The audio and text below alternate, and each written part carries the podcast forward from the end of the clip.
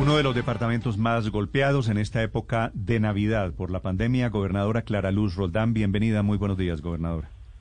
Muy buenos días, Néstor. Un saludo para ti, para tu mesa de trabajo y, obviamente para tu amplia audiencia. ¿Cuándo arranca el toque de queda en el Valle del Cauca, gobernadora? ¿Qué cifras están manejando ustedes y qué expectativa tienen ustedes para esta época de novenas?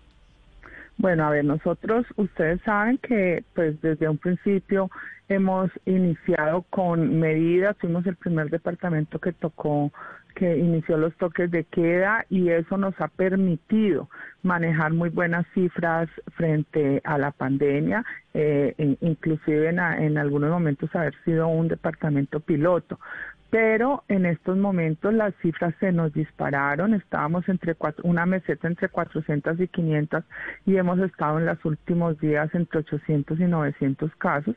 Lo que más nos alarma es las unidades de cuidados intensivos que están en un 90%, inclusive ya tenemos hospitales en, en Cali, lo que es Imbanaco, Valle de Lili, en el, en el departamental nos reportaron ayer que solo quedaban tres casos y aún más nos preocupa que ya hay 15 niños, 20, perdón, 25 niños y jóvenes con COVID, de los cuales 5 niños están en cuidados intensivos.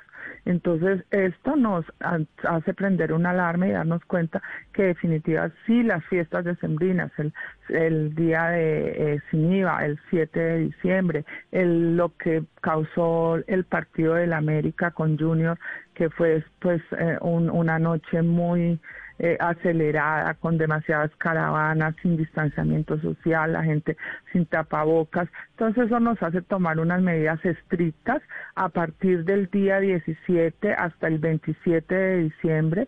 Vamos a tener toque de queda. De igual forma vamos a establecer nuevamente el pico y cédula.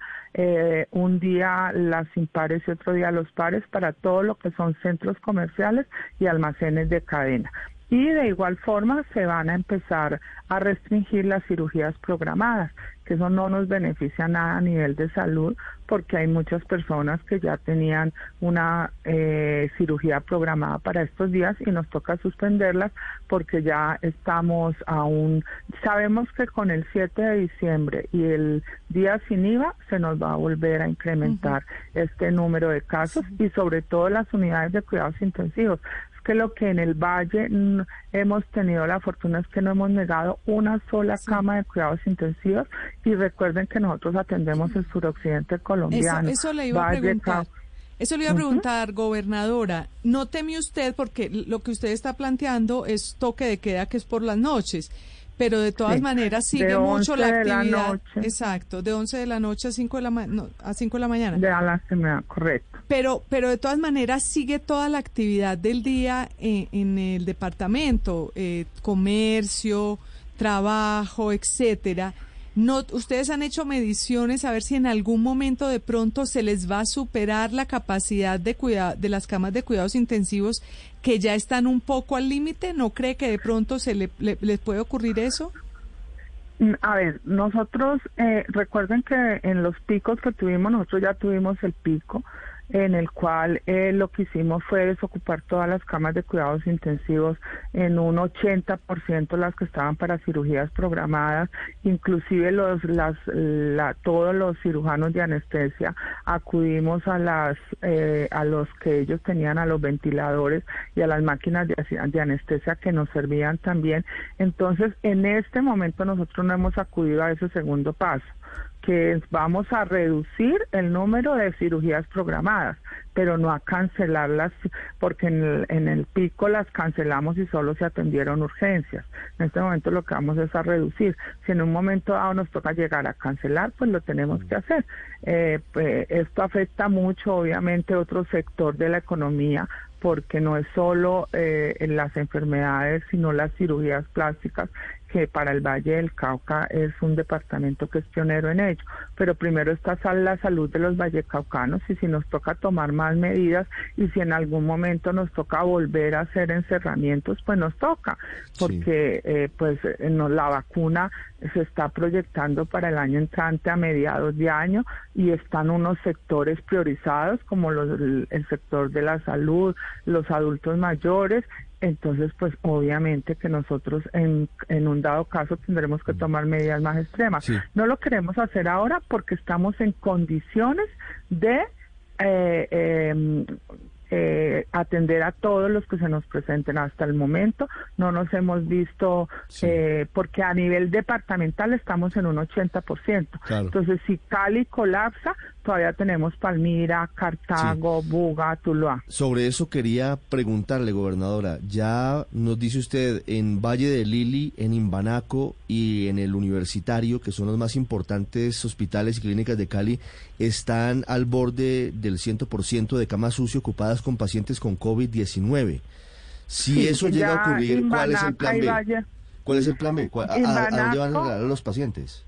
Eh, tenemos Carta, primero Palmira, luego tenemos Buga, Tuluá, Cartago. Cuando estuvimos en el pico tuvimos que remitir inclusive hasta Cartago y tenemos Buenaventura. O sea, nosotros tenemos cinco ciudades que están al 80%. Y si no, como les digo, en un momento dado, nosotros ya en este momento se va por parte de la Secretaría de Salud Departamental a reunir con todos eh, los directores de los hospitales para reducir el número de cirugías programadas. Eso nos desocuparía más o menos entre un 20 y un 25% de unidades de cuidados intensivos. No lo queremos reducir en un 100%, pero si nos toca, como lo hicimos en el pico, pues nos toca. Y como dice usted, gobernadora, ese es uno de los pilares, digamos, de la industria de servicios del Valle del Cauca, las cirugías como tal y las cirugías estéticas en particular. Pero quiero preguntarle por eso justamente. El día de ayer, la primera página del periódico El País de Cali decía que la producción industrial y el comercio en el Valle crecieron más que en todo el resto del país, de acuerdo con las cifras que también sacó el DAN en las últimas 48 horas. ¿No teme usted que ahora con estas medidas, que el toque de queda y el pico y cédula en el Valle, se eche al traste esa recuperación y esas buenas noticias del Valle frente al resto del territorio nacional? Sí, obviamente que a nosotros nos preocupa mucho el sector económico, es el que más hemos tratado de reactivar, eh, el, eh, nuestro turismo, que el Valle del Cauca también es un departamento muy turístico. Por eso la medida la estamos tomando de 11 de la noche para darle al comercio de la industria la oportunidad de hacer sus cambios de turnos, de no perjudicarlos al comercio de que la gente salga de trabajar y pueda ir a hacer sus compras y hasta las 5 de la mañana. Eh, una vez veamos cómo avanza, es que nosotros sabemos que esto es producto de las fiestas decembrinas. Nosotros salimos del 31 de diciembre y volvemos a empezar a bajar y, volvemos a empezar a normalizarnos. Pero es que el 7 de diciembre fue absolutamente caótico, la gente con pólvora, que ese es otro llamado que les queremos hacer, porque nosotros sufriendo COVID y, sumándole a eso niños y jóvenes quemados con pólvora, pues es muy, muy triste y muy lamentable. Entonces, pues es acudir a la conciencia. Ahora los escuchaba yo a ustedes con todas las recomendaciones que están dando. Yo primero quiero agradecerle a ustedes, a los medios de comunicación. Para mí han habido tres frentes en Colombia.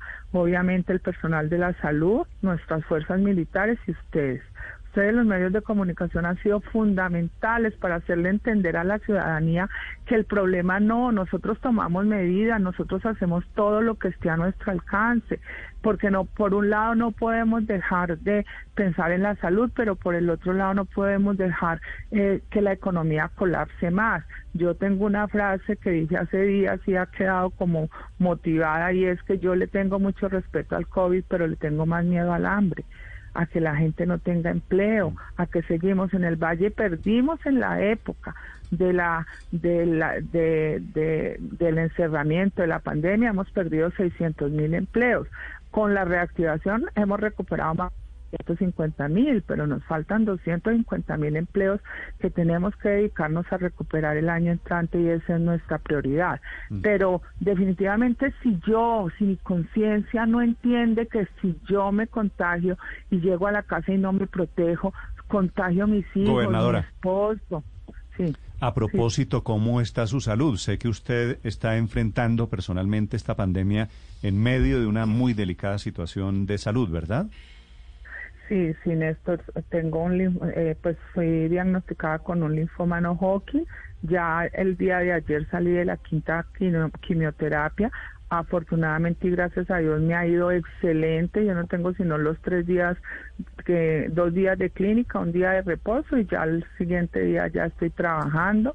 Eh, obviamente no al mismo ritmo, mucho teletrabajo, pero ya no me queda faltando sino uno y el último examen que salió me salió con el 98% de mejoría. Entonces, pues gracias a Dios eh, he podido superarlo y poder seguir al frente de mi departamento.